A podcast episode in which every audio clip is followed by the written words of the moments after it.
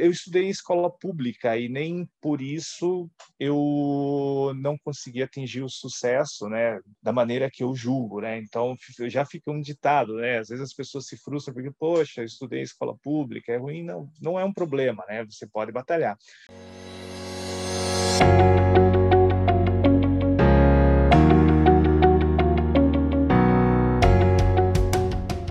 Tudo bom, pessoal? Sejam todos muito bem-vindos. Quero agradecer hoje a presença do Hélio Tomazelli, ex-CFO da Manguerbá, que está aqui para bater um papo com a gente, contar um pouquinho da sua história, né, pelos desafios que passou para chegar nesse, nessa posição e toda essa jornada que ele está passando agora também de transformação na sua carreira.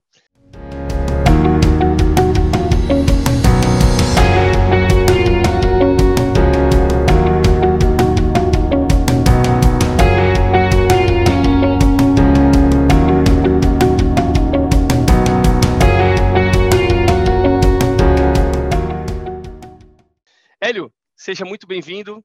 Conta um pouquinho da sua história para nós, por favor. Primeiramente, deixa eu agradecer, então, um agradecimento especial a você, Diogo, pelo convite. Isso, obviamente, me deixou bastante animado.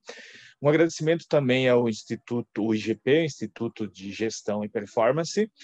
E, obviamente, vou deixar um agradecimento para as pessoas que posteriormente vão assistir ao vídeo. Ok? Vou tentar contar minha, fazer minha narrativa de vida, estudo e e, e, e profissão, tentando deixar bons exemplos e coisas que auxiliem as pessoas no futuro, né? Meu nome é Hélio Lívia Tomazelli, tenho 49 anos, sou casado e tenho dois filhos. Sou natural de uma pequena cidade. Eu sempre brinco que eu nasci no interior de uma cidade de interior, porque eu, além de ser uma pequena cidade, eu não morava no centro, eu morava no interior mesmo. A cidade se chama Schroeder, ela não é muito conhecida. Ela fica entre Joinville e Jaraguá do Sul. Okay? Então, relativamente próximo de Curitiba, algo como duas horas, duas horas e meia. Existe mais pequena, um pequeno detalhe da história, já começando com a minha, a minha questão de estudos, né? Que quando eu entrei na primeira série, a, a escola era muito pequena. E dentro da mesma sala estavam as quatro séries, da primeira à quarta, e era apenas uma professora que dava aula para as quatro séries. E juntando essas quatro séries, quando eu entrei, dava aproximadamente 25 alunos apenas. Isso dá um retrato de como interior que era. Eu estudei em escola pública e nem por isso eu não consegui atingir o sucesso, né, da maneira que eu julgo, né? Então já fica um ditado, né? Às vezes as pessoas se frustram porque, poxa, eu estudei em escola pública, é ruim, não, não é um problema, né? Você pode batalhar.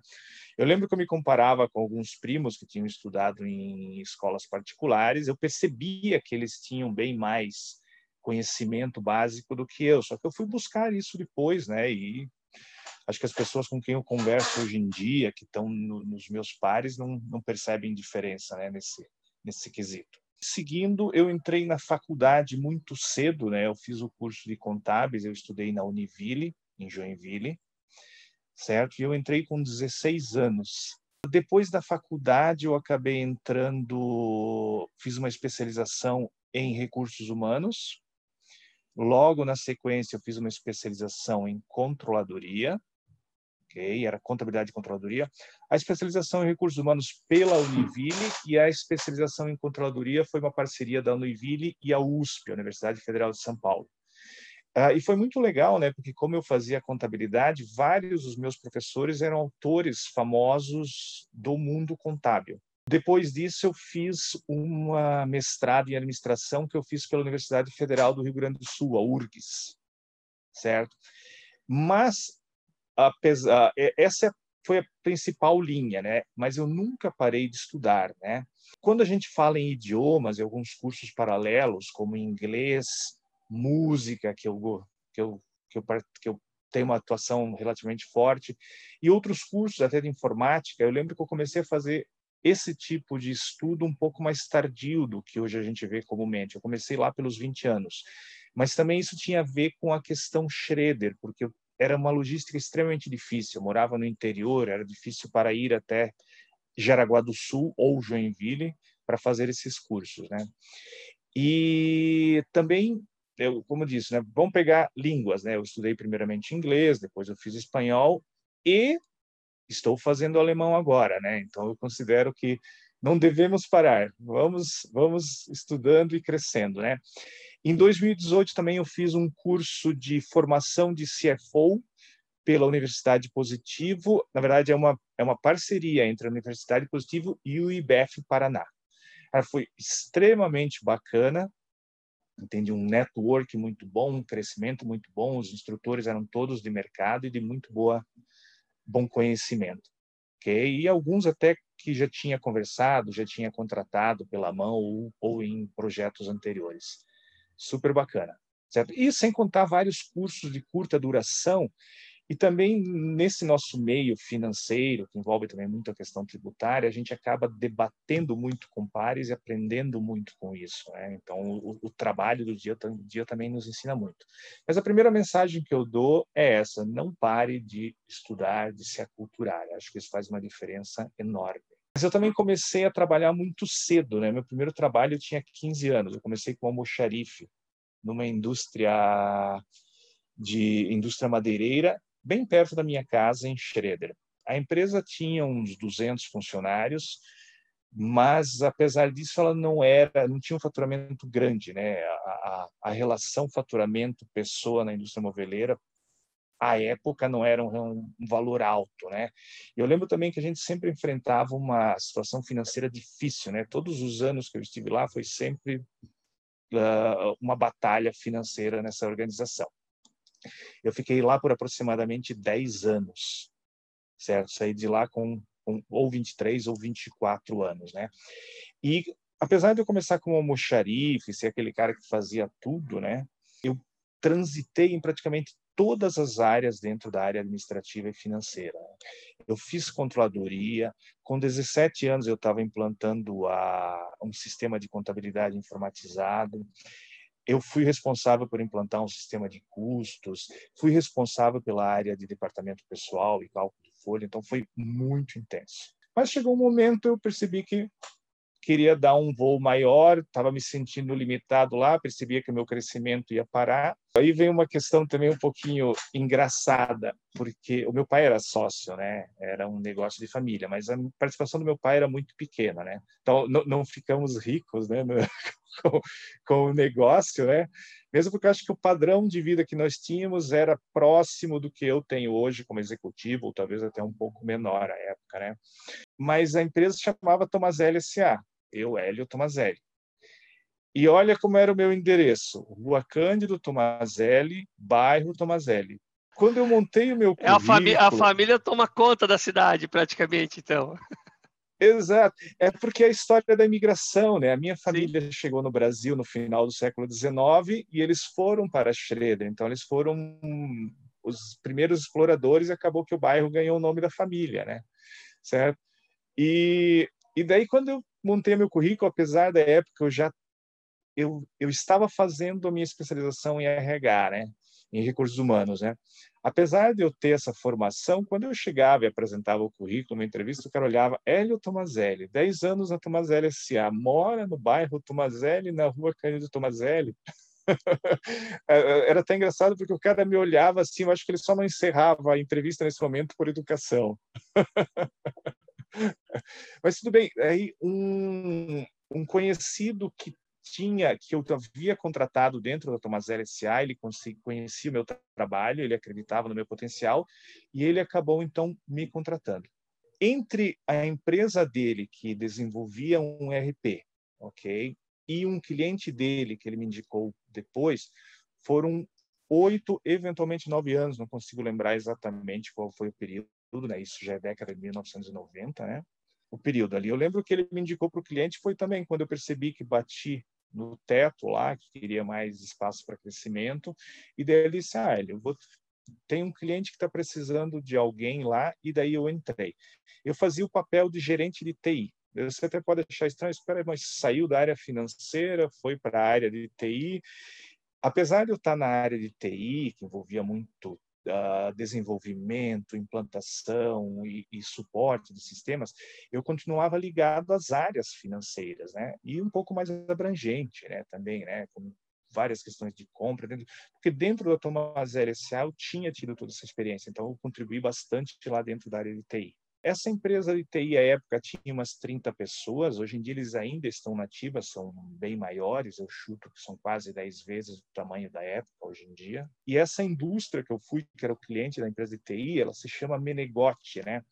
Lá em Jaraguá, conhecida mais como Menegote Malhas, né? Mas o, a razão social era Menegote S.A. E ela era uma indústria, eu lembro que à época ela já faturava isso é, final dos anos 1990, ela faturava algo como 100 milhões, né, que para uma empresa nacional, uma empresa familiar ainda, é um bom porte. E fizemos um excelente trabalho. De, quando eu estava nessa empresa, eu estava finalizando a minha especialização em controladoria e eu comecei o meu mestrado em administração. E é legal que lá eu tive meus primeiros contatos com, com, com controladoria numa empresa, certo? Numa empresa. Daí nós desenvolvemos o orçamento, desenvolvemos o resultado por linhas de produtos, estávamos fazendo um trabalho super bacana de resultado por, por unidade de negócio. Mas ali dentro também, né, eu participava de planejamento tributário, participava de várias questões financeiras. Saindo dessa organização, eu fui para uma multinacional austríaca, daí eu entro no mundo das multinacionais. E daí ela é uma multinacional gigante, certo? Não chega a ser o tamanho de uma Philip Morris, né? Mas mesmo assim era uma empresa que tinha no mundo aproximadamente 23 mil pessoas trabalhando e faturava algo como 8 bilhões de euros. No Brasil nós éramos mais ou menos 300 pessoas e faturávamos algo como entre 300 e 400 milhões. Vamos lembrar isso no início dos anos 2000, né? Então, se a gente botar o o período de inflação e até o período dá para estimar qual seria o tamanho hoje. Né? Nessa empresa eu entrei primeiramente num contas a receber e logo eu fui para contabilidade. Eu ainda não era gerente, eu trabalhava em cargos uh, de analista nesse período, certo? Na contabilidade, inúmeras atividades sob, sob minha responsabilidade. Eu tinha também o sistema de custos, nós tínhamos uma planta, né, lá. E também eu fazia, eu lembro que o controle patrimonial, eu foi apesar de ser uma coisa um pouco que todo mundo acha, ah, controle patrimonial, mas eu lembro que eu tive um trabalho muito grande para organizar a área, né?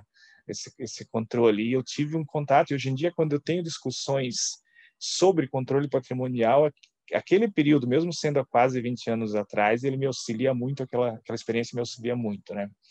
Depois eu fui transferido para a área de controladoria, foi bem bacana, né? E eu mudei. Essa empresa, Viatec, eu trabalhava em Itajaí, então eu me mudei de Schroeder e fui para Itajaí. As duas empresas anteriores que eu comentei, a Consistem, que era de sistemas, né, que desenvolveu a RP, e a Menegote, eram em Jaraguá do Sul. Continuava morando em Schroeder.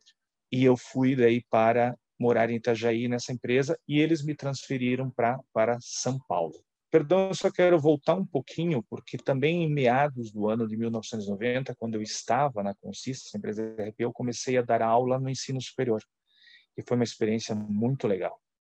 E ele funciona também como um aprendizado, né? Porque você tem que estudar profundamente, porque o teu aluno vai te questionar, né? ele vai te perguntar e você precisa ter a resposta. Às vezes você não tem, obviamente, humildade, não tem, pesquisa depois e traz. Vamos voltar depois, Hélio, nessa questão do, da, da questão de ensino, eu acho que é muito legal e ela está tá muito relacionada aqui um pouco do nosso objetivo também como instituto.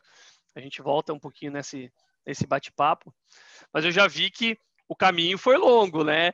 Não foi assim, Sim. sair aqui de uma empresa, coragem de sair de casa, né? Eu acho que aqui teve um ponto já até antes de a gente entrar na, na tua última função como gestor de uma grande multinacional.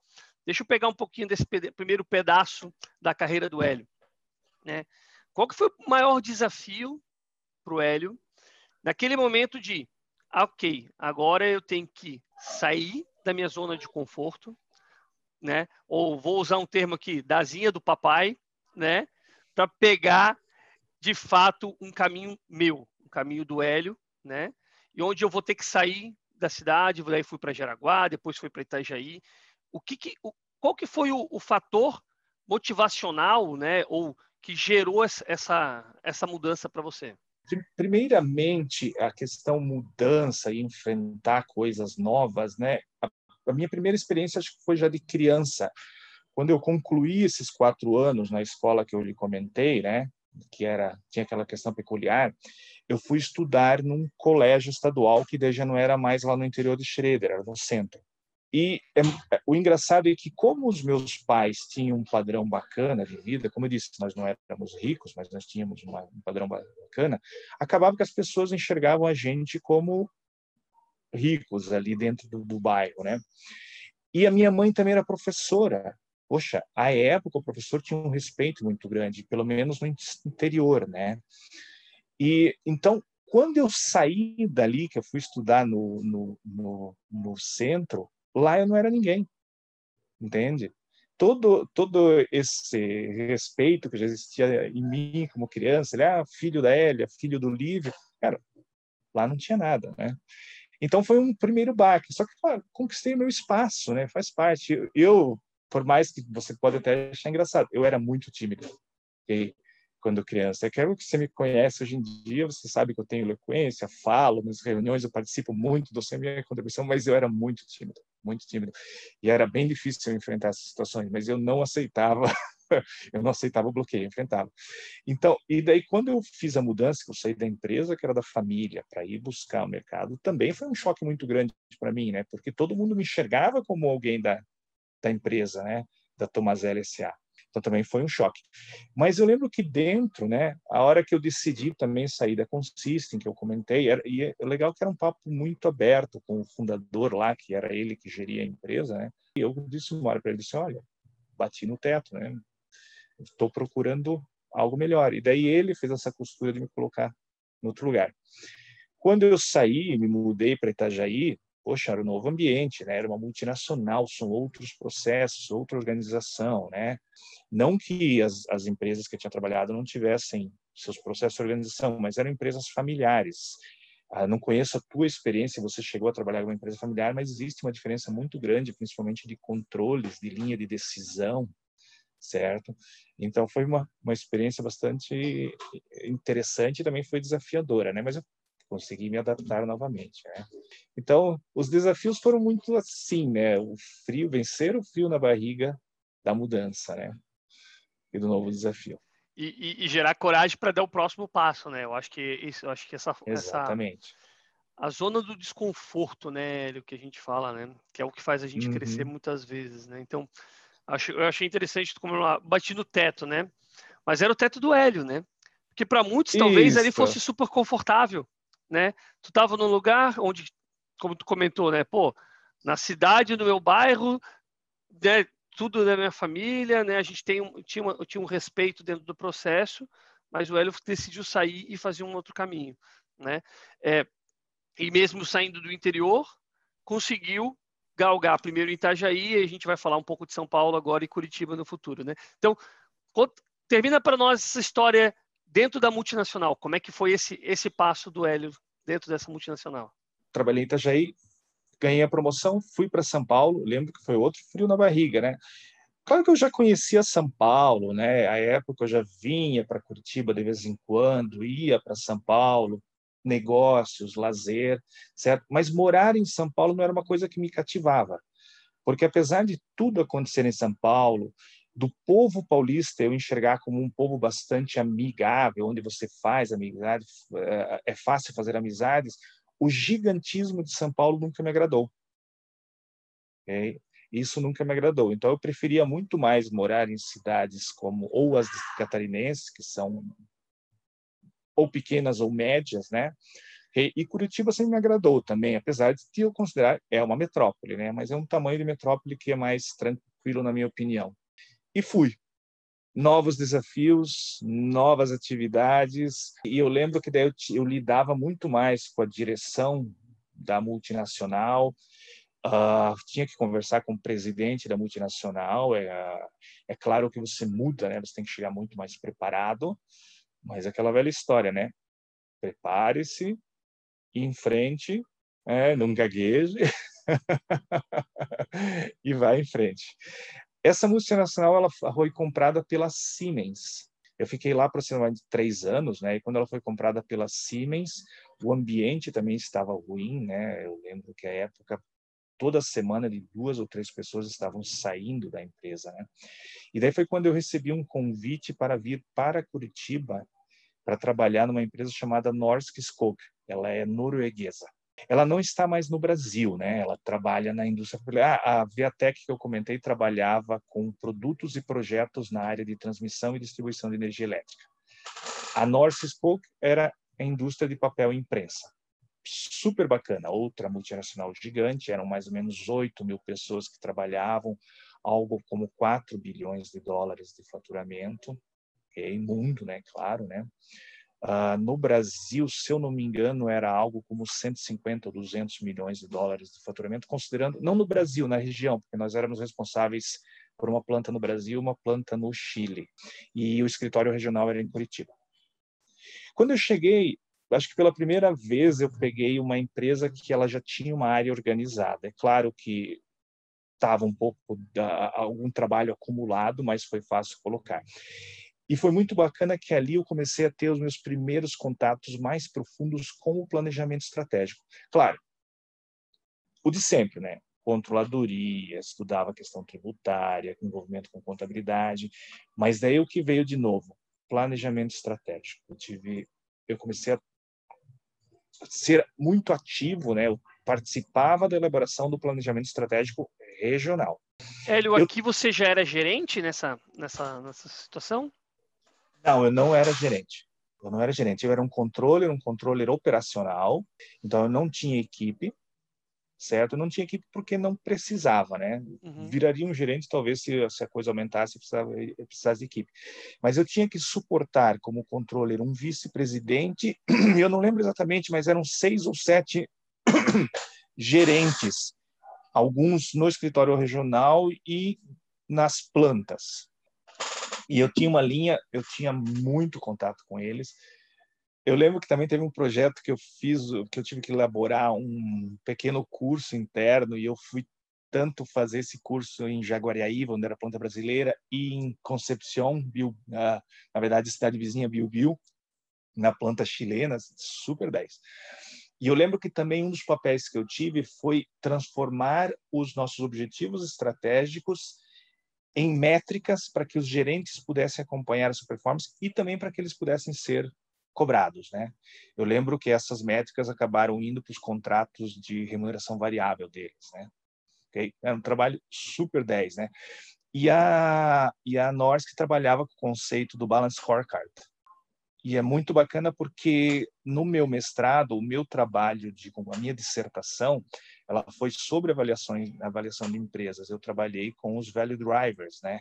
Que são na verdade KPIs, né? E isso é um conceito que está dentro do Balance Scorecard. Então, super, super bacana, assim, né? sempre aliando ali o conhecimento, o estudo, a questão acadêmica com a atuação. Ali na Norsk, eu me postulei, acho que depois de dois anos, a uma posição na Noruega. Cara, fiquei extremamente feliz quando os caras me disseram: ok, você está aprovado certo? Só que eles me disseram, botaram uma, um asterisco ali, mas vamos esperar o novo presidente mundial se pronunciar, porque à época a MAN, a, perdão, a Skog tinha trocado de presidente, ok, mundialmente, né? Não no Brasil. E quando ele se pronunciou, ele mudou a estrutura, ele tirou as estruturas regionais, então tanto a minha posição no Brasil, tanto quanto a posição que eu tinha sido aprovado na Noruega, seriam extintas. Então, a minha a minha experiência internacional de morar fora foi adiada. Mas de qualquer maneira, essa, tinha... essa dá uma dosinha no coração, né? dá uma sim, sim, sim. Eu lembro que eu cheguei em é. casa bastante frustrado, né? E nós estávamos comprando um sobrado à época, né? Uh, nos mudando, né? Mas a minha mulher disse: Olha, a vida segue dali vamos para outra, você vai achar outro emprego e seguimos, né? No dia seguinte já estava revigorado, né? Minha, minha mulher deu um jeito de recarregar a bateria ali. Como você disse, né? O sucesso na carreira também depende do sucesso na família, né? E não, e não existe jornada linear, né, Hélio? Acho que isso é não. é uma coisa importante para a gente trazer aqui para quem está nos ouvindo, né? É, Sim, é muito, muito raro, muito raro profissional que vem e faça, faça sempre essa, essa curva ascendente, né? É muito Sim. comum durante a nossa jornada de ter altos e baixos. O importante é a gente ir construindo um caminho ascendente, né? Então, Sim. tropeços, quedas, demissões, é, às vezes uma mudança de, de ideia, uma mudança de, de, de caminho, né? Às vezes até mesmo diária, né? Como tu comentou, pô, tu começou no administrativo, depois foi para TI, depois voltou para o financeiro, virou CFO, sabe? Então, assim, é, essas mudanças são naturais e são normais. E aí eu acho que tem um ponto que tu tem falado desde o primeiro, acho que tu começou com esse ponto super forte, que é o ensino. O ensino nunca para, né? A nunca educação para. Nunca, para. nunca para. A gente nunca pode parar de estudar, a gente nunca pode parar de se desenvolver, né? Eu, eu sou um cara que gosto muito de ler, gosto muito de estudar, e assim, eu vejo isso na prática. A gente consegue trazer os conteúdos que a gente está lendo, tentar levar para a prática, porque também senão não adianta, senão vira muita teoria. Né? Sim, e aí eu sim, acho que esse, esse caminho que é, é, às vezes é a dificuldade que a gente tem um pouco hoje ainda, né? dentro da estrutura de ensino que a gente ainda possui, né? Mas depois a gente vai entrar nesse tema aí. Sim. Bateu, eu, bateu eu lá. Só queria aproveitar, eu só queria aproveitar e completar um pouquinho na questão do ensino, né? Ah, Porque fala. muita gente olha o ensino só como atrelado à questão profissional. Eu não olho, entende? A, a, sua, a sua questão pessoal, relação com amigos, diversões, viagens, tudo é afetado pelo estudo, principalmente quando a gente fala línguas, né? Aí bateu lá, eu até poderia ter continuado na, na School à época, mas eu teria que ir para Jaguariaíva. Isso não me cativava, né? É uma cidade muito pequena interior, apesar de eu ter a experiência de Schroeder, Schroeder tinha Jaraguá do Sul a meia hora, Joinville a 45 minutos, Jaguariúna não era uma estrutura tão boa assim, né? ok? Então, a época, eu joguei o meu currículo no mercado, meu networking, acho que levou duas semanas, eu recebi um convite, e esse convite era para um, para um grupo de Curitiba, mas um grupo grande, e eu lembro que o desafio era muito bacana, porque era um processo de profissionalização a maior empresa do grupo ela seria vendida ou abriria o capital num, num período de três a quatro anos. E daí eu entraria como gerente de controladoria, também era um crescimento profissional, né? Entraria como gerente de controladoria, melhor, eu entrei como gerente de controladoria, né? Porque eu aceitei o convite e nós começamos uma jornada extremamente bacana, né? Eu lembro quando eu cheguei a contabilidade levava 90 dias, algo assim, para ser fechada. Não tinha área de controladoria. A equipe era muito defasada tecnicamente e também comportamentalmente. Em que ano que a gente estava aqui, Hélio? Só para a gente contextualizar. Agora estamos em 2000, 2006. 2006. Okay? Em 2006, certo? E eu lembro que eu entrei em setembro e nós tínhamos, você entendeu o cenário, né? A contabilidade levava 90 dias para ser fechada. Eu estava em setembro de 2006 e nós precisávamos fechar a auditoria de 2006 com parecer limpo. Então tive, foi uma batalha muito grande, né? Porque eu lembro que a equipe era bastante cética no início, ah, não dá para resolver, sempre foi assim, né? Eu com cuidado, sempre pisando em ovos para não queimar, mas quando eu consegui ter a primeira vitória, ou como diz um amigo meu, quando eu consegui roçar o primeiro pedacinho lá do gramado, a coisa começou a andar, né? Isso, e daí eu primeiro dei atenção para a questão técnica com a equipe, porque precisava que eles fizessem acontecer, a questão comportamental eu mesmo dei uma uma ajeitada, certo? Para que aí para que não pegasse fogo entre a equipe, né? E mas também à medida que a questão técnica é melhorando, o pessoal ia se entusiasmando, as coisas iam acontecendo, o bom humor, as oportunidades, até a questão comportamental ficou muito mais fácil de trabalhar depois. Mas o que que aconteceu? Ainda em 2016 eu identifiquei que nós precisávamos de um novo IRP, certo? Que os sistemas que nos suportavam não serviam, né? eram isolados. E ainda em 2016, veja que tivemos três meses só nesse, nesse, nesse período, né? Iniciamos o estudo, né? Nós escolhemos em, ainda em 2006, 2006, né? O ERP. Começamos em 2007 a implantação, foi um sucesso, fizemos em três meses, né? E era o TOTUS, né? E depois eu comento um pouquinho mais.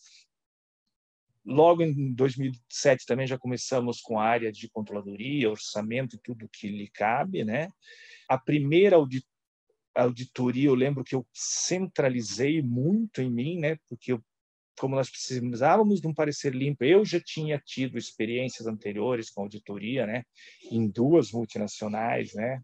Sabia da pressão, então como a equipe ainda não estava muito bem preparada, eu centralizei. Eu disse, olha, eu converso com o auditor. É, à medida que eu fui percebendo a equipe melhorando, obviamente, eu fui abrindo, fui delegando e eles foram respondendo extremamente bem.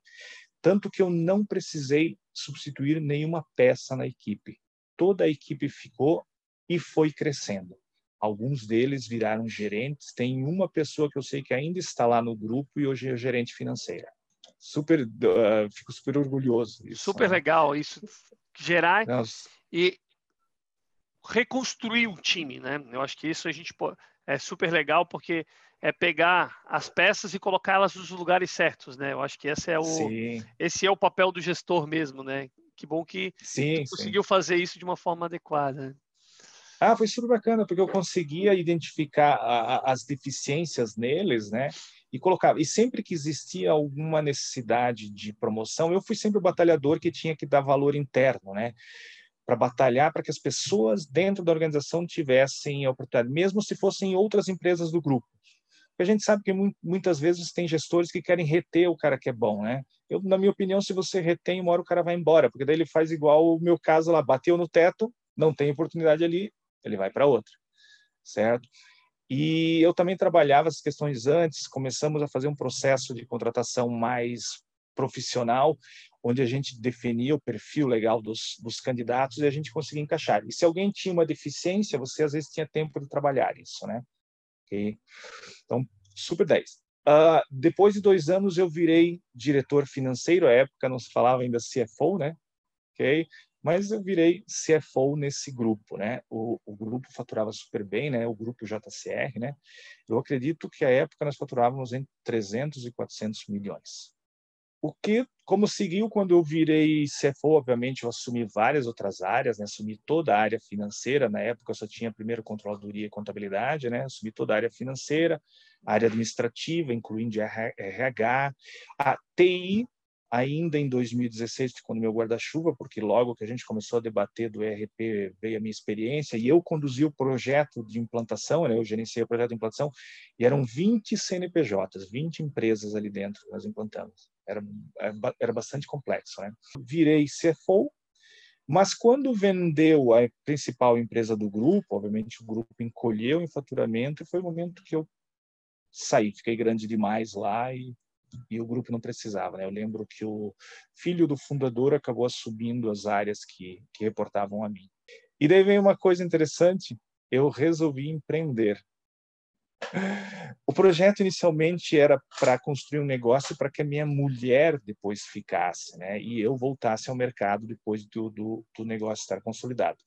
Nós uh, abrimos duas escolas de cursos profissionalizantes, é, o projeto foi acontecendo muito conforme a gente tinha programado, né, planejado. Claro que ele ficou na linha do, do, do, do, cenário conservador, mas atingimos o ponto de equilíbrio em meio ano. No segundo ano começamos a ganhar dinheiro. Nunca ganhamos tanto quanto eu ganhava como profissional, no, no, na, como executivo nas empresas, certo? Mas o que acontece é que depois de certo momento, no quarto ano, ele começa a cair. Aí nós já estamos falando em 2014, okay? o quarto ano que a gente abriu a, a escola. Né? Estamos falando de 2014. E quando ele começou a cair, ele voltou para o ponto de equilíbrio, não chegou a dar prejuízo, mas ele voltou no ponto de equilíbrio. E vamos lembrar que 2014 é o ano anterior à crise, a amarga crise que tivemos no biênio 2015-2016, ou seja, o mercado já estava dando seus sinais de declínio. E como eu conversava também com outros proprietários de outras cidades de negócios iguais, eles tinham a mesma situação. Também estava decaindo, né? O gráfico deles também estava vindo para baixo. Era uma franquia, Hélio? Era, era foi uma franquia? Sim, foi uma franquia. Nós abrimos tá. duas escolas de uma franquia. Então acabei, acabamos nos desfazendo dos negócios, um ainda em 2014, outro no início de 2015. certo? Mas eu digo vender entre aspas, né? Porque acabamos repassando, né? Não, não ganhamos nada, mas também não ficamos com, com dívidas no negócio, né? Perdemos o investimento, né? Então, aquele que você disse, poxa, não é só de sucesso que a nossa curva existe, né? Então, nós investimos bastante ali, né? Como diz um amigo meu, deu um reset nas finanças, né? então, investimos bastante no negócio, mas acabou que não, não deu certo, né? Uma coisa que eu quero destacar é que durante esse período eu também prestei serviço para algumas organizações, algumas coisas bastante bacanas também, né? Que teve uma que teve um processo de turnaround, né? que acabou com o controle sendo vendido, né? Uma empresa que à época faturava Explica para o pessoal como... que é o turnaround, Hélio. Ah, Todo okay. mundo conhece. É, tá certo. Turnaround é quando uma empresa ela está numa situação normalmente financeira muito difícil e ela faz todo um processo de reversão disso para entrar num, num quadro saudável financeiro. Ok, então nós fizemos esse processo. Eu lembro que quando o, o sócio que me chamou para atuar ali, né, foi uma prestação de serviço, quando ele me chamou para atuar, eu disse, olha, deixa eu primeiro analisar os números dela. E eu fui, fui quando eu falei para ele, eu disse, olha, ela não sai sem investimento. E ela precisa de uma injeção de capital. Ela não gera recurso para sair com as próprias pernas. E daí ele comentou que ele já estava negociando à época para comprar uma parte mais uma parte acionária, obviamente injetando recurso no negócio. Acabou que não, ele não comprou, mas entrou um outro sócio que injetou o recurso necessário. 2014, início de 2015, encerramos com as escolas e no início de 2015 eu entro na Amanguirbá, fazendo meu humorzinho, uh, que eu, que eu fiz algumas vezes, principalmente nas reuniões lá que nós tínhamos do GTD, né? Você foi muito bem no nome, hein? Vou, vou, vou, ter que te pagar um, uma janta, eu acho. Não é fácil essa aí. Não é fácil. Então, entrei na Manguirbá Brasil, uma empresa austríaca, uma empresa austríaca multinacional. Ela não é uma multinacional gigante como as anteriores, né? a, Man, a, a Viatec e a de bilhões. Ela é uma multinacional de milhões. No Brasil, ela seria considerada uma empresa grande, mas para a Europa, ela está dentro de uma empresa média. Ok, atua em vários países, tem alguns escritórios ao redor do mundo, né? Tem Brasil, tem Singapura, tem Estados Unidos e tem alguns em, na, na Europa. Vamos falar um pouquinho da história da Manguirbá no Brasil. Em 2013, ou seja, dois anos antes de eu entrar, ela adquiriu uma empresa familiar. Era um distribuidor começou a crescer a distribuição, ela comprou, é, comprou esse distribuidor e botou o pé no Brasil. À época, ela contratou, obviamente, um CFO, só que houve uma fraude, não por ele, mas por uma pessoa da equipe financeira. Aí o que acontece? Você tem todo um esforço em cima de resolver esse problema. Ele acabou sendo desligado por essa questão, certo? e se contratou uma outra pessoa. Essa pessoa não conseguiu ou não se entendeu com os austríacos e acabou saindo em menos de um ano, né? Então, quando eu cheguei, o processo de adequação aos controles da multinacional não tinha dado praticamente nada. Não tinha dado praticamente nada. Então, eu pego uma empresa que, apesar de ser uma multinacional, ela está numa situação de processo de controles muito precários. Okay? Então, eu tenho muito do que aconteceu no grupo JCR que eu narrei antes. Começar a redesenhar os processos, começar a profissionalizar as pessoas. Ver a tua experiência do passado para poder aplicar ali também, né? Exatamente, exatamente. E engraçado que também identifiquei que precisava de um novo ERP, apesar de que eu vi isso em 2015 e só autorizar em 2019. Okay. E foi todo um processo, né? Muito bacana. Ah, outra coisa que coincidiu. Eu cheguei, eu entrei em fevereiro e nós tínhamos que fazer auditoria de 2014. Ela estava em curso. Eu vou te dizer, a minha experiência em auditoria contou muito, senão nós teríamos que um parecer com a, a com, com comentário, não teríamos um parecer ressalvas. limpo à época, uhum. é, com ressalvas, né? É, na verdade, é, qualificado, que se diz hoje em dia. Né? Então, nós teríamos um parecer qualificado se não fosse a minha experiência, né? Eu tive muitas negociações com o escritório, né? Porque às vezes eu, cara, tem esse problema aqui. Eu, cara, dá para resolver. Daí botava na mesa como a gente como daria para resolver isso. Se você fizer isso, ok, certo? Então nós trabalhamos muito isso, né? tive que refazer muita coisa na contabilidade lá para poder resolver e deixar contento. Né? Apesar da a Manguirbar não ser uma empresa de capital aberto, né, ela pertence a um fundo e eu sabia da importância de ter um parecer não qualificado. Né? Dentro do grupo JCR, nós tínhamos uma questão muito intensa entre, dentro de MA, né? compras e vendas de organizações. Né? E eu atuei bastante nessa área também, né? uma área muito gostosa de atuar, né? muito, muito gostosa. E daí na AMAN foram quase seis anos, né, adequando o processo, aumentando as minhas responsabilidades dentro, né? Que eu era como CFO ali, né? Até que eu recebi no início desse ano, durante a pandemia, né, que é difícil, eu recebi o convite para ir lá para Maringá, que eu acho que eu já comentei contigo, né, privadamente, né? E, e ele era um seria um pulo, né, porque eu ia como CEO no caso, né? Então era um empresário de Maringá, ele vendeu o negócio dele, né? O principal negócio dele, na verdade, vendeu metade, continuou com uma participação. Uh, ele já era um empresário de bastante sucesso, né? Mas ele financeiramente ficou com essa venda, ele ficou muito melhor, né? E ele me convidou para ser CEO muito por causa da minha experiência na JCR. Muitas empresas, muitas unidades de negócio, empresa familiar, certo? E lá ele tinha não era um grupo grande, era um grupo pequeno. Ele tinha vários pequenos negócios, mas vários deles bastante promissores. E eu também suportava um hospital beneficente lá que o pai dele havia fundado, né? Okay? Que daí sim ele tinha uma questão de faturamento mais alta, né? Okay? Que ficava na casa dos 100 milhões ali. Mas ali eu não fazia o papel de CEO, fazia como se fosse um papel de CFO, certo? Mas não deu certo, né? Infelizmente, né? Questões de ambiente e, e pode não acontecer, né? E valores que, que conflitaram, acabei não não ficando lá. Okay? E voltei a Curitiba, certo? Fiquei de olho no mercado e eu recebi, mas na verdade esse convite que eu recebi foi logo que eu voltei, a gente levou um tempinho até nos acertar, nos acertarmos, né? Ah, desculpa, lá em Baringá o nome do, do grupo era MM Participações, né?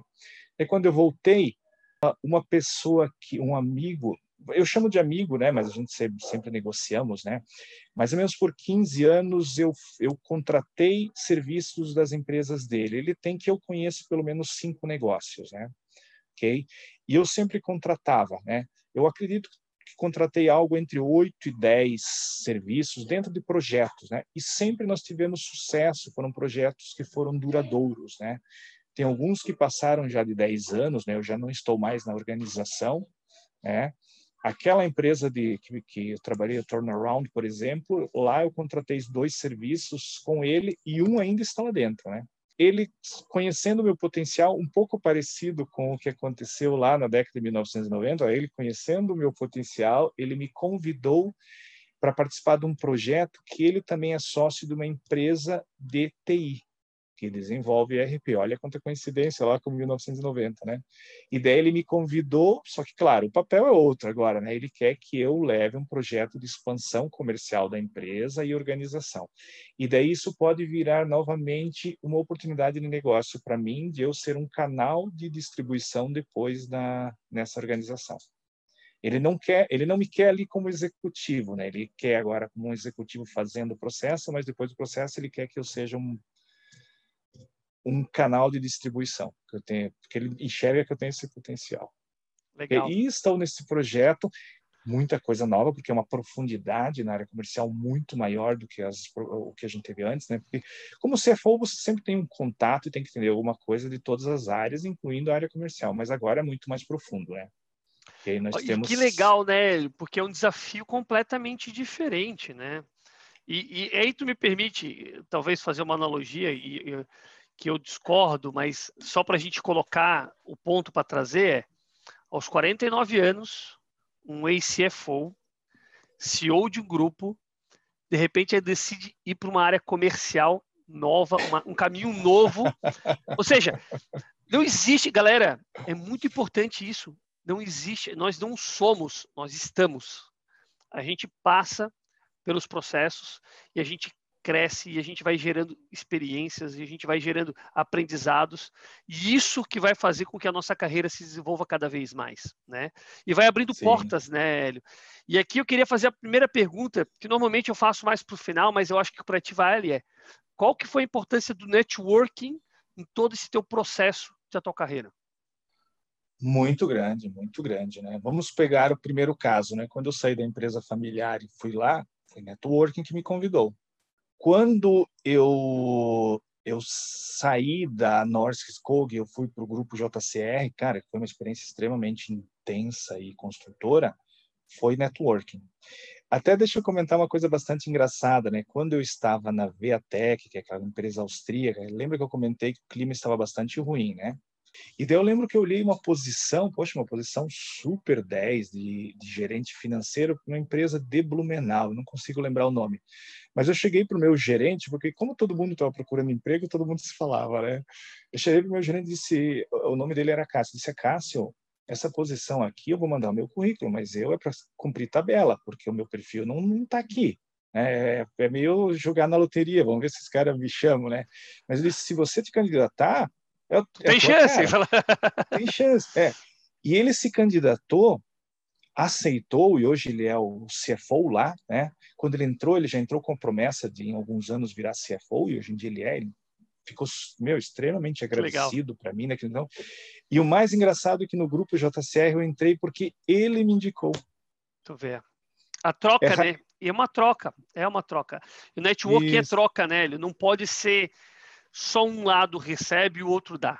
Né? Eu acho que ele tem Exato. que ter esse, esse vai e vem, né? Isso faz parte da nossa da nossa caminho, da nossa caminhada, da nossa jornada, né? E hoje a gente vê, infelizmente, é, milhares de seguidores, né? Ah, galera, pô, eu tenho 100 mil seguidores, tarará, no Instagram e tal. E aí, aí a pergunta vem: podemos considerar esses seguidores como, de fato, um ponto de networking? E o que, que é preciso fazer para que esses caras se transformem de fato em um network futuro? Eu, eu acho que você pode transformar eles. Não, não digo network, é um pouco diferente, né? Porque, e quando a gente fala em network, não é sempre essa relação que eu tive ali, porque ali foi uma coincidência que você consegue identificar e teve uma relação direta, né? Muito do networking, por exemplo, como nós ali no GTD, né? A gente às vezes tinha as nossas discussões paralelas, chamava fora, né?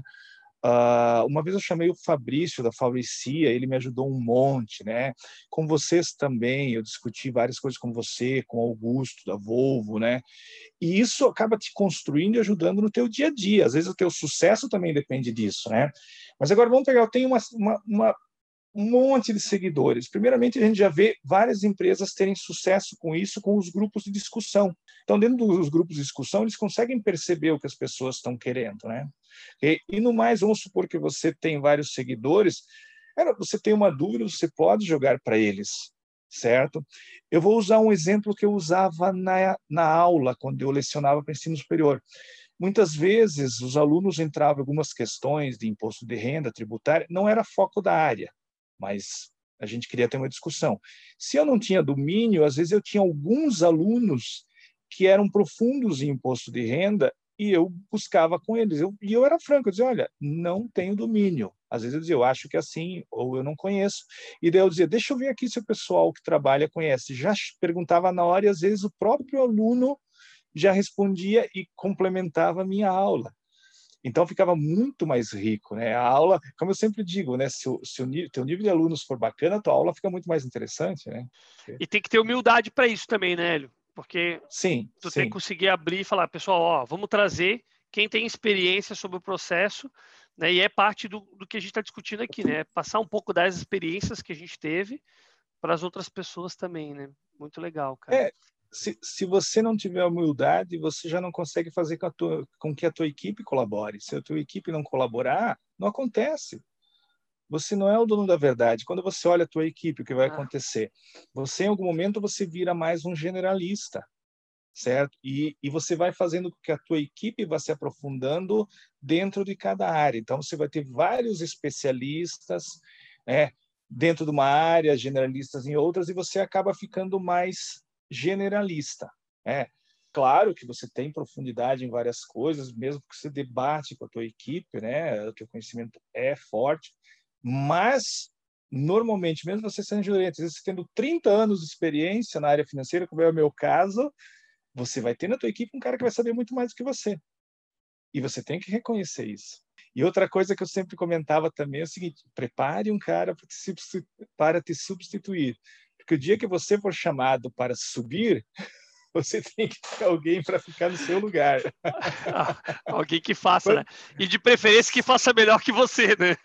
Exatamente. Então, quando, quando eu, na JCR, é. né, o grupo JCR, quando eu fui convidado para ser CFO, eu já tinha um cara preparado. E ele e foi me perguntado: você tem alguém para o seu lugar? Eu disse: tenho. Ele disse: ainda ah, bem, legal. porque senão tu não subia. E nessa linha, deixa eu te fazer uma pergunta, Hélio, porque isso é interessante, né? O que, quando a gente fala de gestão, né? Ah, um cara preparado, quais que seriam talvez as três principais características que tu vê de um gestor para que ele esteja pronto para poder assumir uma cadeira de gestão? A primeira é a questão relacionamento, né? Pessoas, e quando eu digo relacionamento, não é só se dar bem, só ser o cara que legal, toma o chopp junto, não. Cara, é você respeitar as pessoas, batalhar para que elas cresçam, né? Porque são, queira ou não queira, é a tua equipe que vai fazer a diferença, certo? Você vai ser, o, brincando, o maestro, né? Você pega uma orquestra, quem toca é o músico. O maestro só tem que ir dando o direcionamento, né? Por um tempo vai tocar sem o maestro precisar estar ali, né? Certo? Então, esse respeito com as pessoas, certo? Uma outra perna, sim, é importante a experiência, o conhecimento técnico, né? Porque sem isso você não consegue, né? Certo? Vamos pegar que você comentou ali da área comercial, que eu estou indo mais profundamente. O que, que já está acontecendo? Eu parei o meu livro, que eu estava lendo agora, estava lendo uma, um livro de ficção, porque eu vou ter que ler um livro de vendas. Vou fazer um curso de vendas.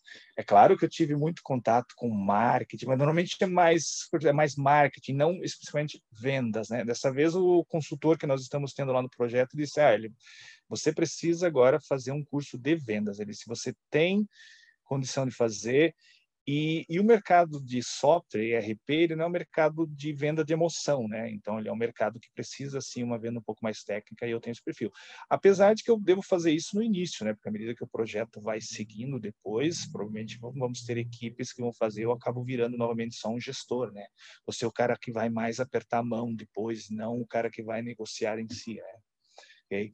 Então, um, pessoas, mas eu digo o trato com as pessoas, o respeito com as pessoas. O segundo, a questão técnica, certo? E um terceiro que eu posso colocar é também uma visão mais holística dos negócios, né? Porque às vezes a gente tem uma visão muito técnica. Vamos pegar o, o, o área financeira. Às vezes você fica tão limitado e não consegue entender o todo. E eu tive uma decisão de quando eu decidi fazer o meu mestrado, foi quando eu percebi que eu entendia muito de contabilidade, eu entendia de controladoria, mas existiam inúmeras decisões que gestores tomavam que para mim não eram descabidas, mas davam sucesso. E eu pensei, cara, tem algo que eu não estou compreendendo, que está faltando. Foi daí que eu saí muito de estudos dentro da área financeira e fui fazer um mestrado em administração. Eu não queria fazer um mestrado na área financeira, que fosse contabilidade e controladoria. Daí eu fui buscar em administração. E me contribuiu muito, porque daí eu consegui ter uma visão bem mais holística da organização. Muito legal, cara, muito legal. E eu acho que, e aqui, é, se a gente fosse pegar agora uma visão um pouco mais de virtudes, quais são as virtudes desse gestor? É, eu, eu acredito, Diogo, né, que a questão, o termo coragem, né, tem muito a ver, porque se você, se eu, quando eu olho para trás, assim, eu vejo que vários momentos eu tive que ter coragem de tomar aquela decisão, fazer aquela mudança, né? E quando você vê gestores e também empreendedores, cara, sempre tem momentos de dificuldade, momentos cruciais que eles têm que tomar uma decisão. E o que normalmente, ou, ou mudando um pouquinho, né, eles conseguem normalmente se antecipar, né, porque se você deixa para tomar decisão sempre no final, normalmente você já perdeu o bonde, né? Então, o que, o que eu percebo é muito disso, é a coragem de decidir no momento que precisa ser decidido. se é anterior, ele vai tomar a decisão anterior. Okay? Então, acho que a coragem é uma das principais virtudes que faz com que as pessoas, mesmo porque você está sempre assumindo riscos, tanto como empresário, tanto como, como executivo em organizações. Legal. Você tem mais alguma? Pegar... mais alguma que tu acha importante? A coragem é, é que as outras a gente já comentou, né? Que eu vejo sempre a questão dos valores, né? O respeito, a honestidade, isso, né? É isso é importante. Porque daí o, o termo virtude às vezes se confunde com valor, né? Acho que como virtude essa é a mais mais forte mesmo. Legal.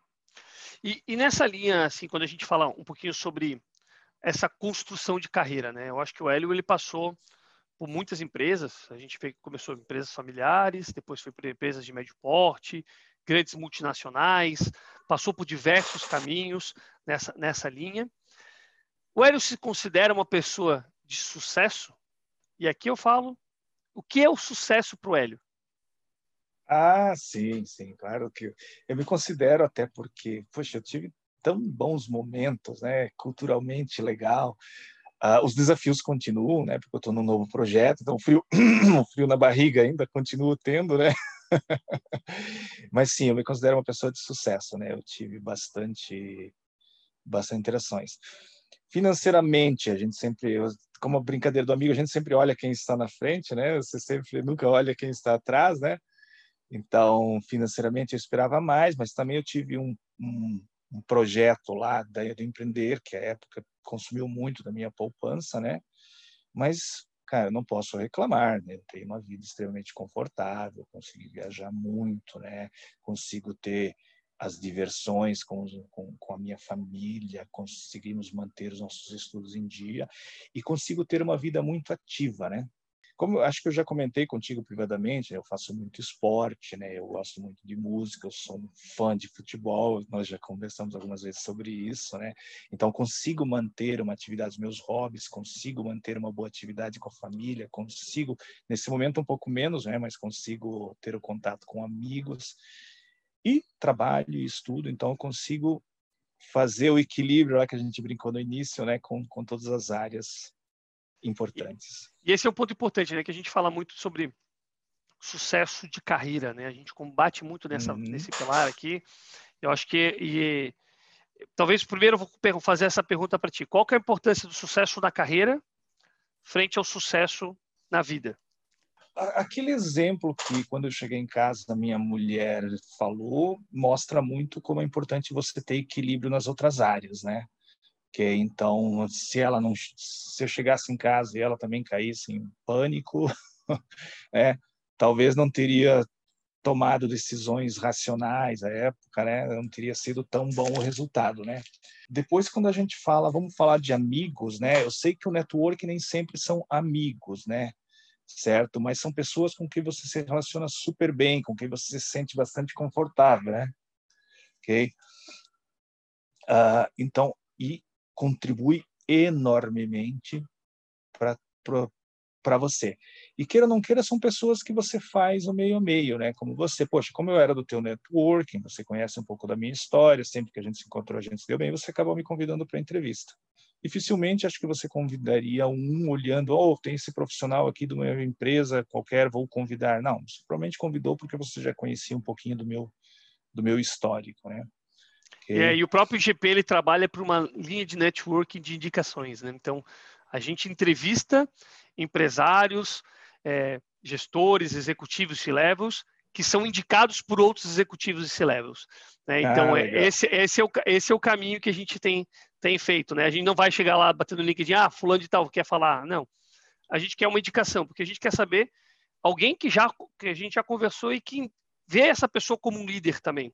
Acho que esse é o papel principal né, dessa nossa discussão e do que a gente vem falando aqui também um pouquinho. Né? E, e acho, que, acho que, Diogo, uma coisa que a gente não comentou e que é bacana a gente deixar é que grupos de discussão e participar de outras instituições, pode ser o IBF, que eu comentei antes, né? pode ser o GTD, que era o grupo de discussão tributária e desburocratização que a gente tinha, constrói muito, né? É, constrói muito. Ali, poxa, o, o, o, networking que eu consegui ali com vocês foi ótimo, sem contar as dicas que me beneficiaram diretamente na Manguirbá, que é o período que a gente estava ali nessa discussão, eu estava na Manguirbá, né, que me beneficiaram ali, claro, e isso ficou, né, esses benefícios ficam, né, esse conhecimento, né. Okay? Então, excelente lá o Essa troca de experiência, né, eu acho que essa troca de experiência, e aí e eu, eu acho que o legal é que a troca de experiência ela tem que ser desprendida de interesse, né?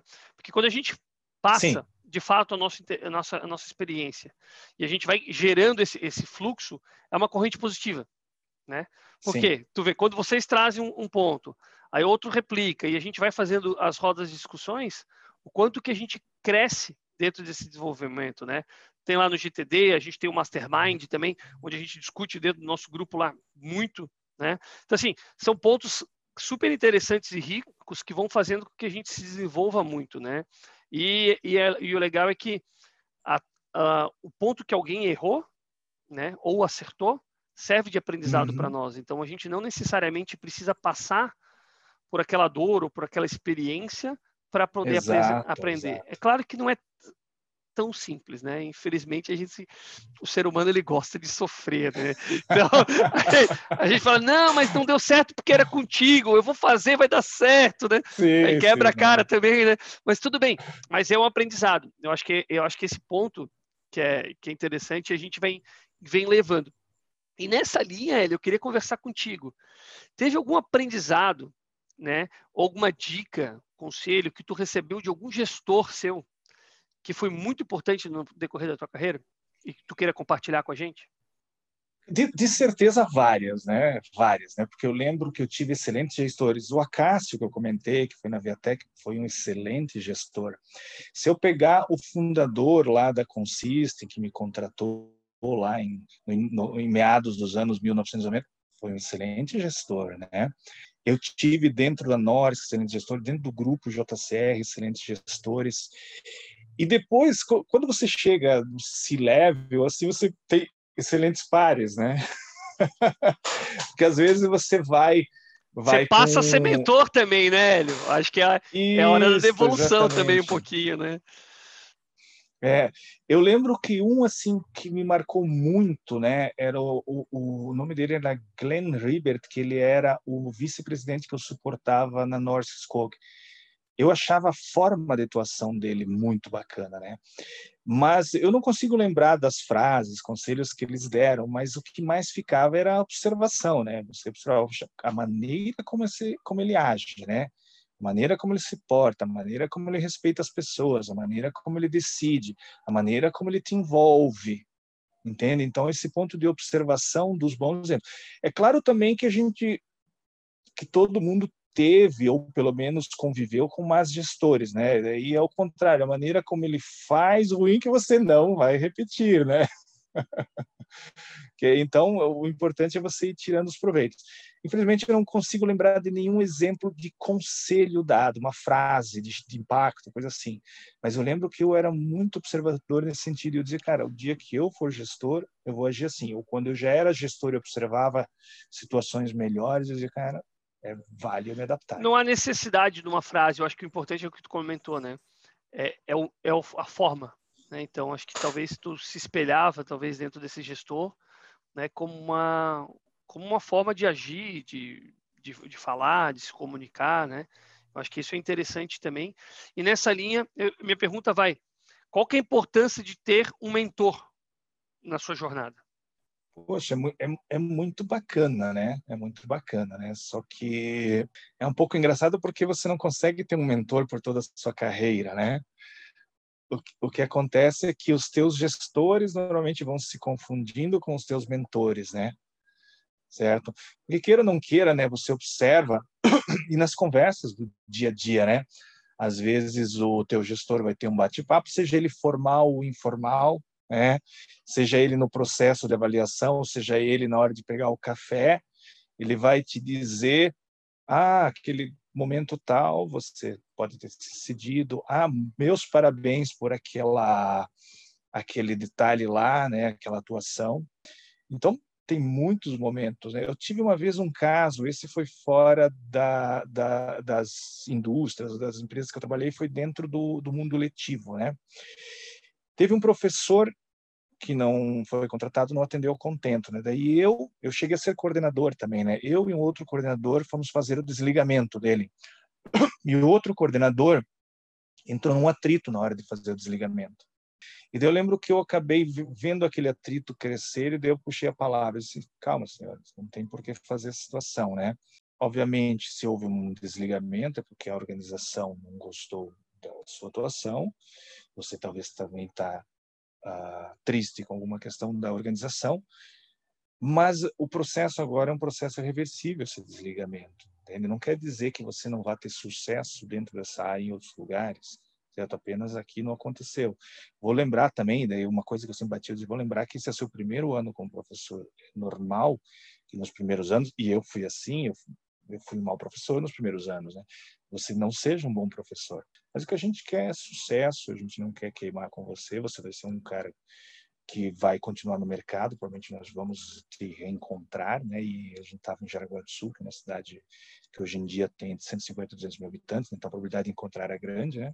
E daí acalmou, a gente fez o desligamento, o humor ficou bom, e eu lembro que eu recebi um elogio muito bacana depois daquilo.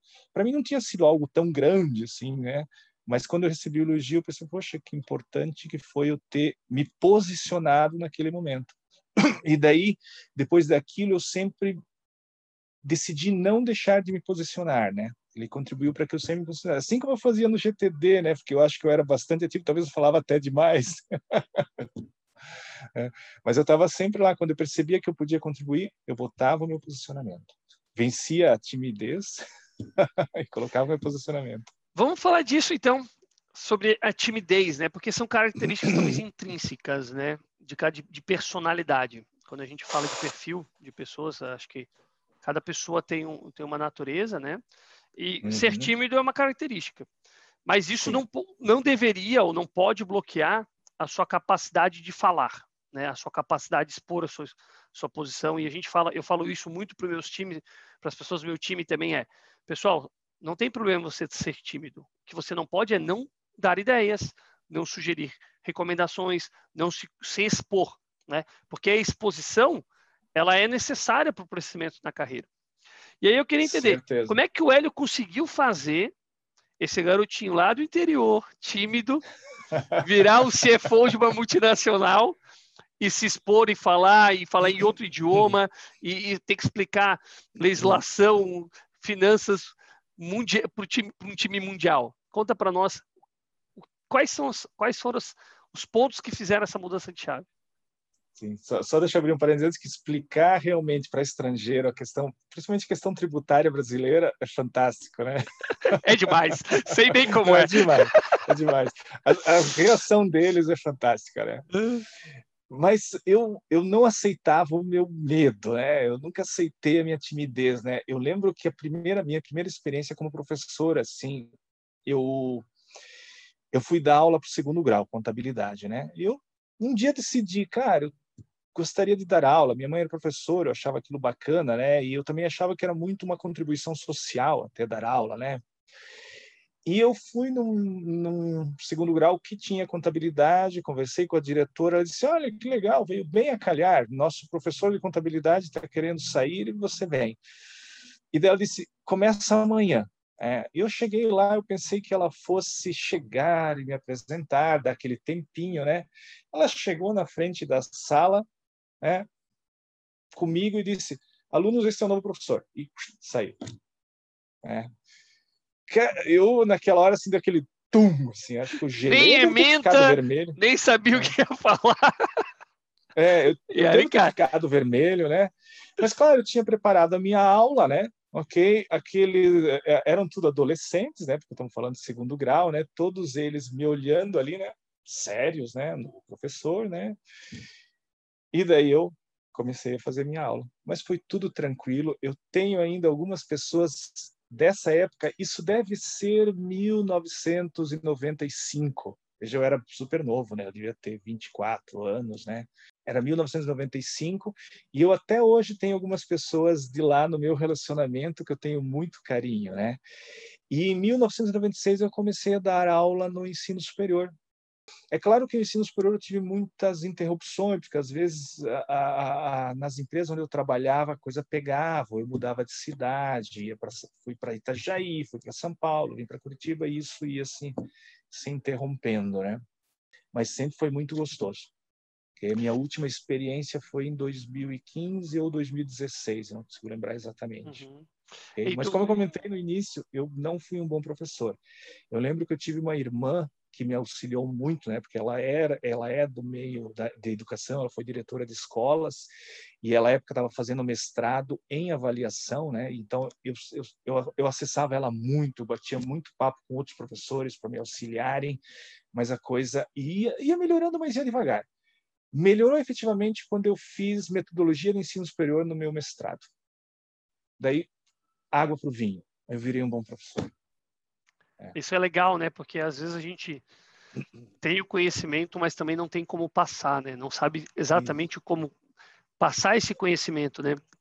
E isso está muito ligado, e aí, claro, tu está comentando sobre ensino médio, depois ensino superior, mas o ensino profissional também é assim né?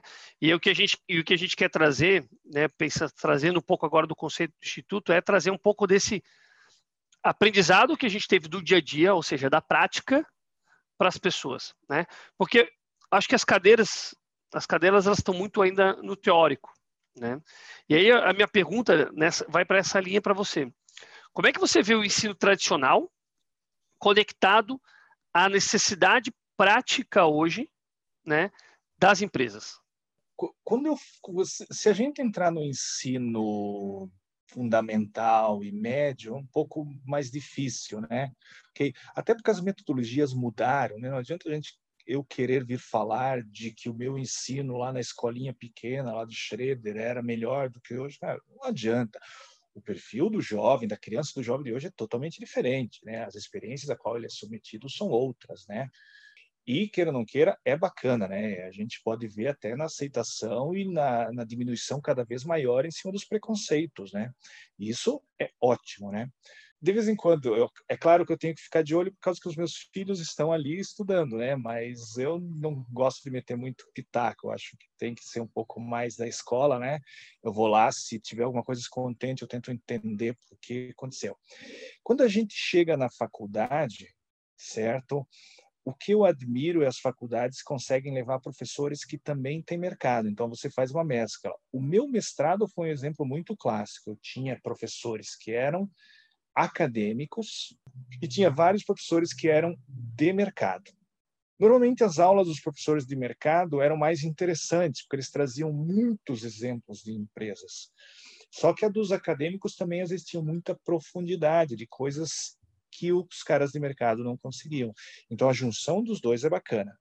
O exemplo do curso que eu fiz em 2018, que foi uma junção do IBF com a Universidade Positivo.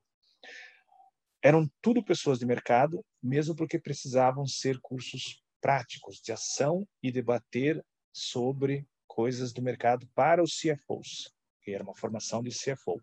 O perfil do aluno mudou certo? Eu percebo os alunos quando eu lecionava lá em meados da década de 90 e os alunos que eu lecionei no meu último ano em 2015. Eram perfis diferentes, né? Os alunos hoje em dia, eles são muito, eles questionam muito mais, eles debatem muito mais do que os alunos da época.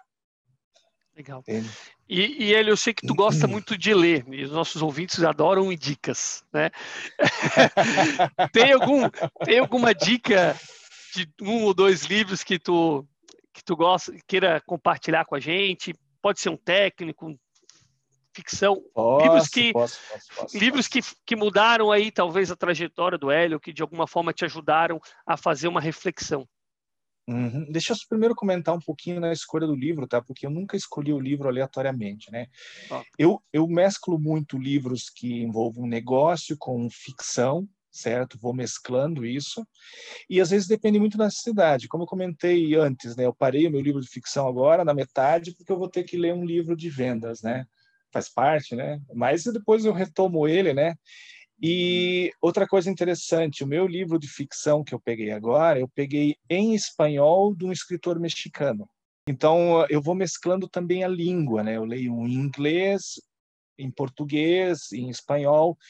Não me julgo ainda capaz de ler em alemão, certo? Eu já li livros muito pequenininhos, muito simples, esses eu consegui. Mas para pegar um livro complexo, não Até consigo. Até porque tem tanta vou... consoante junto ali que fica difícil, né?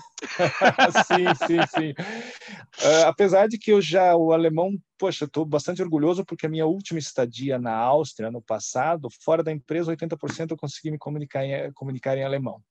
Mas se você der uma olhadinha, deixa eu até virar aqui um pouco. Posso virar a câmera aqui um pouquinho só para mostrar fica a vontade, minha coleção de fica livros? à vontade. É, deixa eu pegar aqui, acho que eu saindo aqui, ó, você vê que tem bastante livros aqui, ó, né? Ó, tem discos também, né? Se eu virar aqui para o eu... outro lado, vai ter, vão ter mais ainda, né? Eu sempre tenho. E a escolha que eu digo, primeiro, veja o seu momento, né?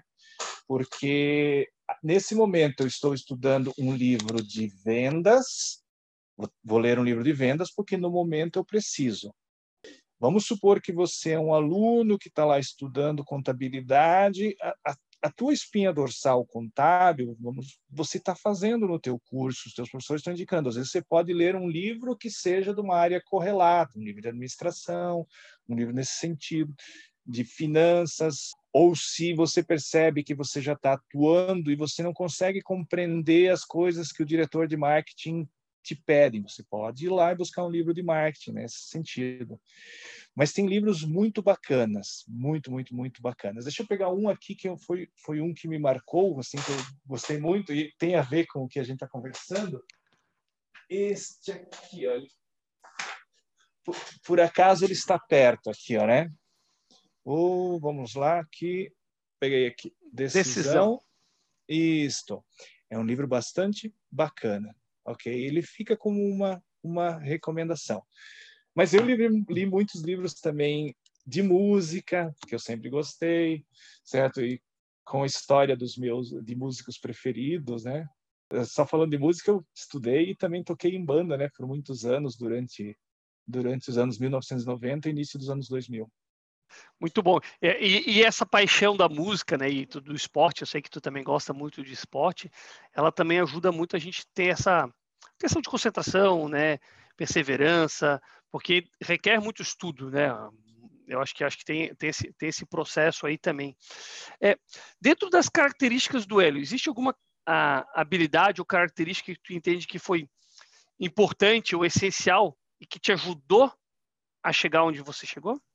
Primeiro, eu acho que é a questão do respeito às pessoas que a gente colocou até como um dos pilares, né, de, de, na, na, questão gestão, né? Então eu sempre tive isso, né?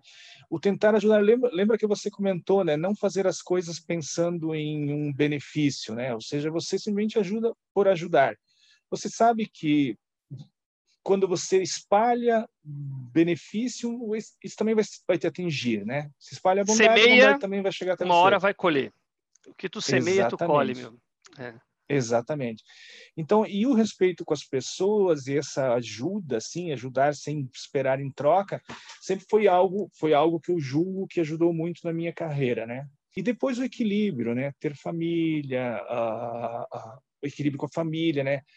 A, a, minha mulher, apesar de nós sermos casados há apenas 15 anos, nós começamos a namorar em 1988. Foi a minha primeira namorada, eu tinha 17 anos. Deixa eu só dar uma ajeitada no, no vídeo aqui, tá? Na câmera. Caramba! São, são 32 anos de história agora. É, é história, é história. E o papel da família para ti é importante, né? Eu vejo tu falando sempre, né? Tu fala, comenta muito dos teus filhos, tua esposa. Sim. Esse equilíbrio vida pessoal, é, profissional, né? Eu acho que isso, isso é um desafio que a gente está tendo muito grande, principalmente esse ano, né? Acho que 2020 é um ano atípico, né, em, em, razão do Covid, desse distanciamento. O fato de a gente até estar tá fazendo aqui por vídeo é um dos motivos também, Sim, né? Exato. Por outro lado, também teve um grande avanço de tecnologia, né, que nos garantiu é, acelerar muitas coisas, crescer muitas, muitos processos, né? E nessa linha eu queria te fazer uma pergunta. Como que a tecnologia tem te ajudado ou tem ajudado esse processo, tanto de educação quanto dessa jornada de transformação das carreiras? Olha, como eu trabalhei, veja se você se for analisar lá na meu primeiro trabalho, que foi na empresa familiar, eu já fui responsável pela implantação de um ERP, implantei sistemas contábeis, então já comecei a me envolver com tecnologia lá. Assim que eu consegui, eu fiz alguns cursos de informática. Eu fiz, cheguei a fazer curso de programador, não usei, né? Mas cheguei a fazer, né? A época, né? Porque enxergava aquilo como uma profissão promissora, né? E sempre me auxiliou, né? E cara, eu me via normalmente como um passo à frente, né? Logo que surgiu a internet, em meados de 1990, dos anos 1990, eu morava lá no interior de Schroeder ainda, mas eu tinha internet em casa, era internet de escada, né? E eu pesquisava, criei uma conta de e-mail já naquela época, entende? Eu estava tava sempre uh, bastante inteirado com a tecnologia, né? E queira ou não queira, sempre auxiliou, né? Porque tem inúmeras ferramentas que facilitam a sua vida, né? E quando a empresa te enxerga, chegava, por exemplo, numa entrevista, entende? Isso parecia passado, né? Falava, ah, eu ia falar de tecnologia, cara.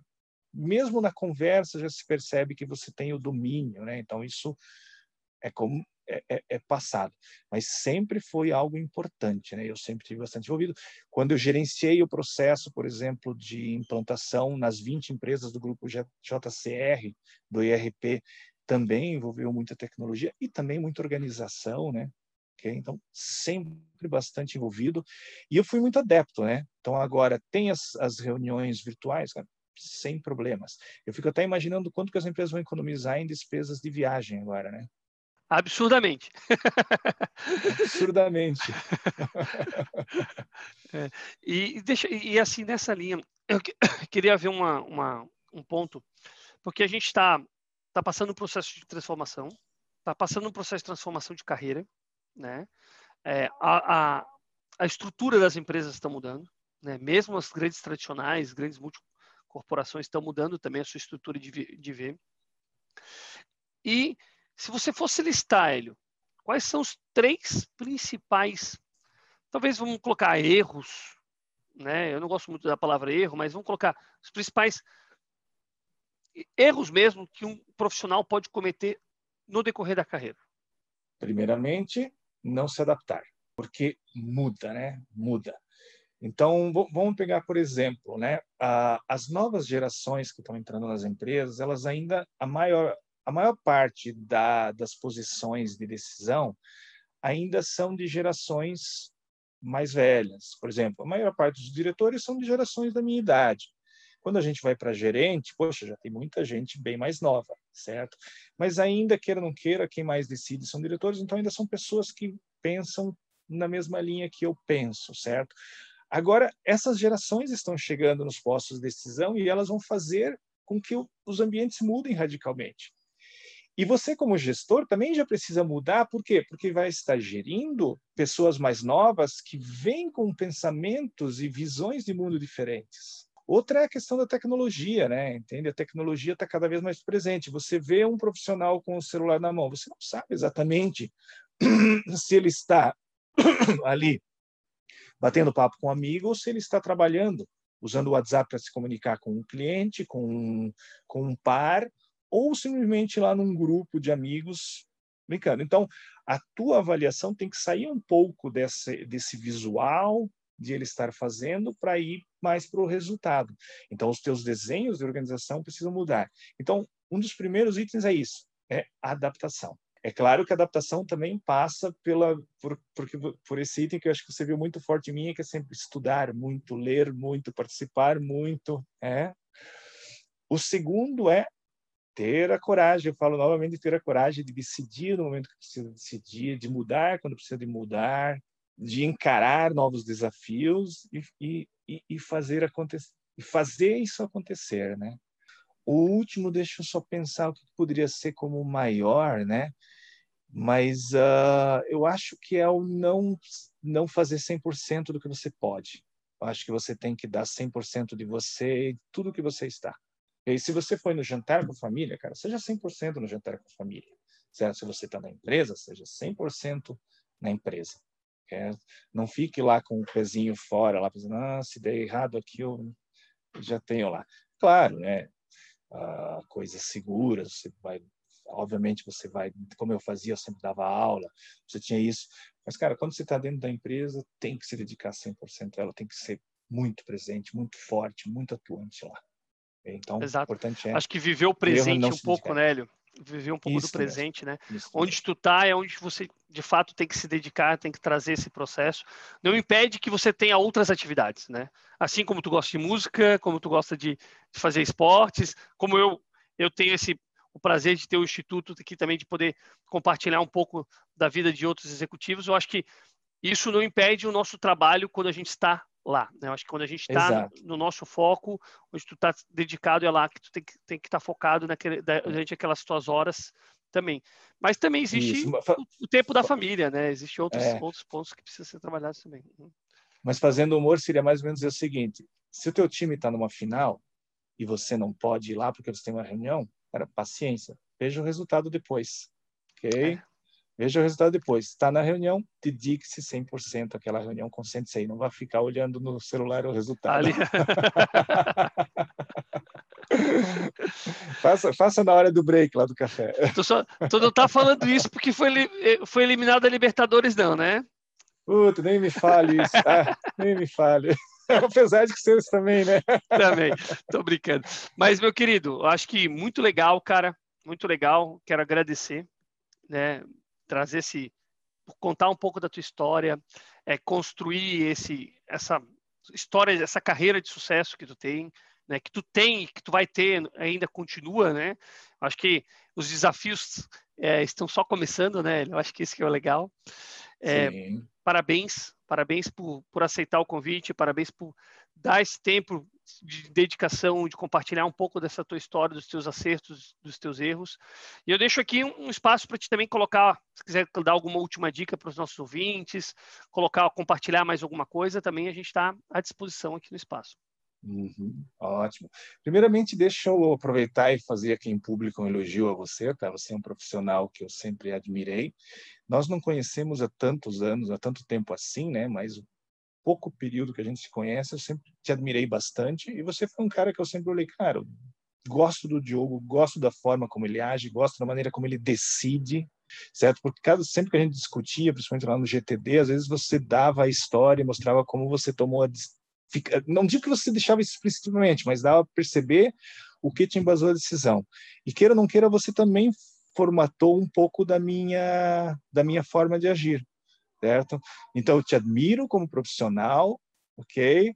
Te admiro muito é, e adoro ter você no meu network. Acho que você é um cara de sucesso e vai continuar tendo sucesso. ok? Fico muito e, honrado, fico muito honrado. É, obrigado, velho. Muito obrigado. E eu, o que, que eu posso de, de, dar de dica, né? Tudo bem, é um pouco da repetição do que eu já falei, né? Mas é fazer as coisas uh, que você julga importante por primeiro, certo? Entender isso, porque a gente sempre tem muita coisa para fazer, a gente quer fazer aquilo que é mais simples e deixa o que é importante para depois, e daí não dá tempo de fazer o importante. A outra questão, sim, uma coisa que você bateu bastante, não existe sucesso só empresarial normalmente que a gente vê às vezes quando o cara tem um sucesso só empresarial, ele tem um sucesso financeiro, mas às vezes ele não tem um sucesso de vida, né? Porque a família não funciona. Não quer dizer que não dá para ter os dois. É claro que dá. Você pode ter o teu sucesso financeiro, mas também ter um sucesso como vida, né? Poder equilibrar a família, equilibrar amigos, ter uma vida equilibrada e uma vida saudável, né? Não digo saudável só de corpo, né? Mas de mente, de, de de, de, de olhar para trás e, poxa, que legal que foi a minha experiência, quanta coisa bacana que eu fiz, né? E fazer as escolhas também conforme o momento, né? A parte de estudo, a minha parte de leitura, que acho que deixa um exemplo muito bacana, né? Os meus livros são escolhidos não só conforme o que eu quero ler naquele momento, o que me agrada, mas também conforme o momento que eu estou acontecendo, como é o caso agora que eu estou deixando o meu livro uh, em espanhol, a minha novela ali para depois para ler um livro técnico sobre vendas. Isso é uma área que, para mim, apesar de eu ter convivido muito profundamente assim, é super novo, né? E também no teu ensino vai fazendo as decisões. Quando chega o momento de decisão, pese bastante, entende? Não tape o sol com a peneira, aquele exemplo que você deu, assim, deu errado para o João, eu chego lá e digo, não, é que o João não agiu direito, eu vou fazer melhor e vai dar certo. Por quê? Não quer dizer que não aconteça certo com você, mas se você quer fazer a mesma coisa, se você traçar os mesmos passos do João, em teoria você vai ter os mesmos resultados do João. Mesma ação, mesmo resultado. Então, pesar bastante, né? Acho que se você também já trabalhou com muitos projetos, a gente sabe disso. Ah, tem que analisar, tem que olhar os riscos, é sem tapação com a peneira. Então, muita análise, decisão no tempo certo, decisão no momento que ela tem que decidir, às vezes pode ser tarde, às vezes pode ser cedo, buscar a, o, o teu paralelo te acompanhar também, para que a tua vida seja equilibrada e você tenha sucesso não só financeiro, mas sucesso como pessoa também. E, por fim, lembrar, respeito sempre as pessoas e valores, honestidade e os demais que são positivos. Legal, cara. Esse é o Hélio Tomazelli. Muito obrigado, Hélio. Parabéns por, pela iniciativa e por aceitar o convite do IGP. Um grande abraço. Muito obrigado, Diogo. Muito obrigado pelo convite. Muito obrigado ao IGP novamente. E, novamente, muito obrigado às pessoas que assistirem esse vídeo.